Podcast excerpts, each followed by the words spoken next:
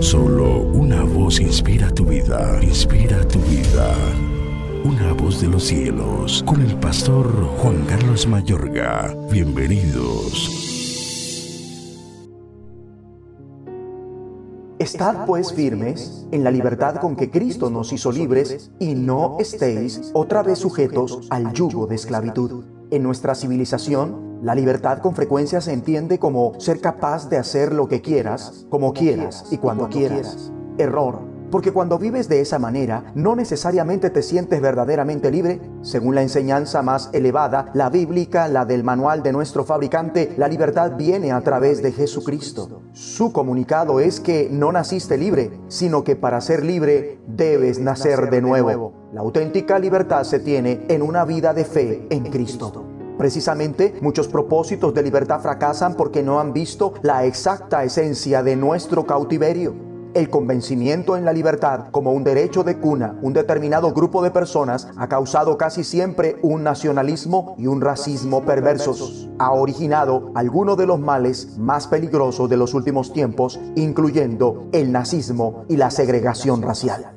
Es verdad, la libertad es algo que todos anhelamos, ya sea que se trate de la libertad racial o política, o libertad de expresión, libertad de reunión, libertad de culto, libertad de conciencia, libertad económica o libertad individual. El mundo entero clama por la libertad. Todas estas formas de libertad son convenientes, pero puedes tenerlas todas y aún así seguir en la esclavitud. De otro modo, puedes no tener ninguna de ellas, pero aún así ser libre. El Evangelio contiene dentro de él la promesa de otras formas de libertad, pero inicia con una libertad que es más profunda que cualquier otra. Cristo nos libertó para que vivamos en libertad. Esta es una verdad maravillosa. Cristo nos libera de los pecados, los vicios, los temores y los malos hábitos. Yo mismo experimento esa libertad y he visto a gran número de personas plenamente cambiadas por la verdad de este versículo. Así que debemos seguir militando en esa libertad y no caer de nuevo en la tentación de volver a aquellos viejos hábitos, sino seguir afirmando la libertad de Cristo y el poder de la cruz. Jesús nos hace libres para vivir una vida de libertad, fe y amor a través del Espíritu. Considerar el contexto del pasaje bíblico muestra que los oponentes de Pablo, los judaizantes, se jactaron de ser hijos de Abraham, así que Pablo los confronta. Él les dijo que hay dos maneras de vivir bajo esclavitud o en libertad. Explica los dos pactos diciendo, ustedes se jactan de ser hijos de Abraham, pero Abraham realmente tuvo dos hijos, uno en esclavitud y otro en libertad. La auténtica descendencia de Abraham no es física, sino espiritual. No basta que Abraham sea tu padre, lo crucial es quién es tu madre.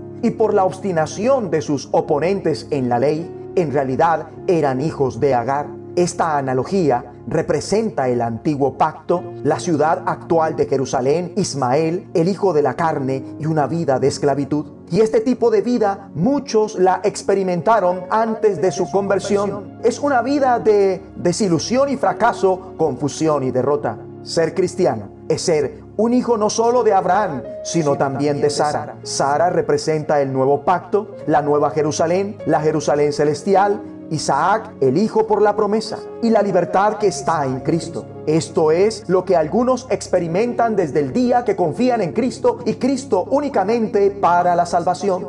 Este es el camino de la paz la alegría y la libertad. Y aclara que así como Ismael ridiculizó a Isaac, los Gálatas que son nacidos por el poder del Espíritu no deben sorprenderse de ser perseguidos por aquellos judaizantes. Y remató su argumento en esta parte diciendo, no somos hijos de la esclava, sino de la libre. Continuó, Cristo nos libertó para que vivamos en libertad, por lo tanto, manténganse firmes y no se sometan nuevamente al yugo de la esclavitud. La circuncisión era el símbolo teológico que defendía una religión de la ley. Así que añadir la circuncisión es perder a Cristo. Buscar ser justificado por las obras es desligarse de la gracia. La vida cristiana es una vida de fe. No trabajamos para nuestra salvación, la esperamos. Mientras tanto, lo que vale es la fe que actúa mediante el amor. Oremos. Dios Padre, gracias por la libertad con que Cristo nos hizo libres. Ayúdame a permanecer firme, viviendo en ella con la fe que actúa por el amor, y no me dejes caer de nuevo en la tentación de volver a aquellos viejos hábitos. En el nombre de Jesucristo. Una voz de los cielos, escúchanos, será de bendición para tu vida. De bendición para tu vida.